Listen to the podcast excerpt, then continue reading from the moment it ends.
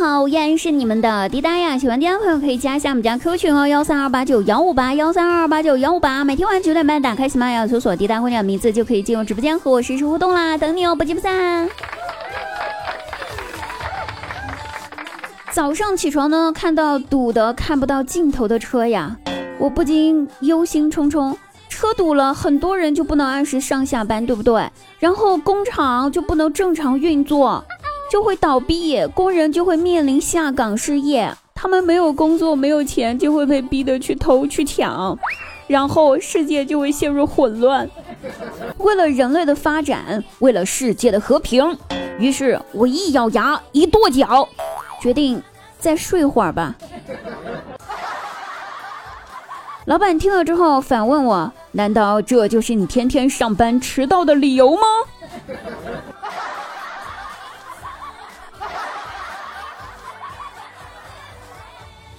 又到了检查我大外甥的作业的时候了，题目呢说让写一个 A B B 格式的词组，例如像冷冰冰、急匆匆这种类型的。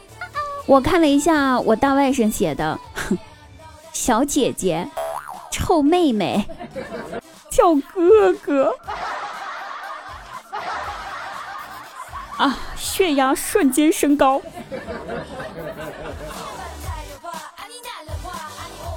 和朋友逛街，然后遇到一个帅哥，这个帅哥的笑容真的让我非常的心动。于是我就小声的跟我朋友说：“说姐妹，你要是能帮我拿到前面那个帅哥的电话，我给你两百块钱。”朋友听了之后回答道：“你等着啊，你可别反悔不给我钱啊。”说完之后，他又走上前去去找那个帅哥了。过了一会儿吧，他回来了。回来之后，把我带到一个没有人的地方，神秘兮兮的从兜里面掏出来个手机，递给我说：“姐妹，两百块可能不行了，这手机有点新，三百行不行？”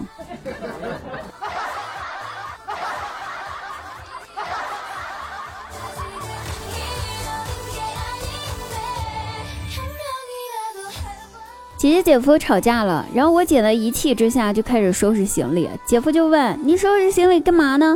我姐气呼呼的回答道：“我走，我立马就走，我要回我妈妈家，再也不回来了。”姐夫一听也不拦着，笑了笑着说：“那老婆你就不用收拾行李了啊。”你妈今天打电话跟我说了，她和你爸吵架了，明天就收拾行李来咱家。我跟她说了，来了以后把这儿当成她的家。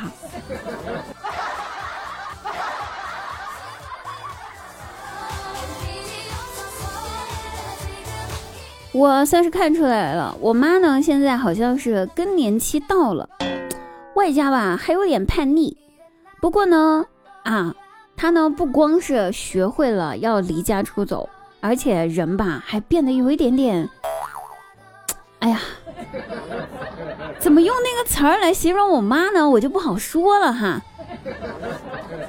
昨天呢，我急需要现金，就找我妈，我说妈，你有没有两个五十的呀？我换一下零钱。她说有，然后呢，把我手里面的一百块拿了过去，立马微信给我转了两个五十。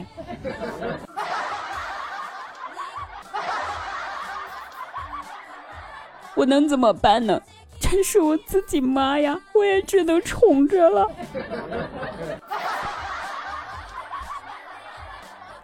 好了，各位朋友，那我们本期节目就要到此结束了，我们下期再会哦，拜拜。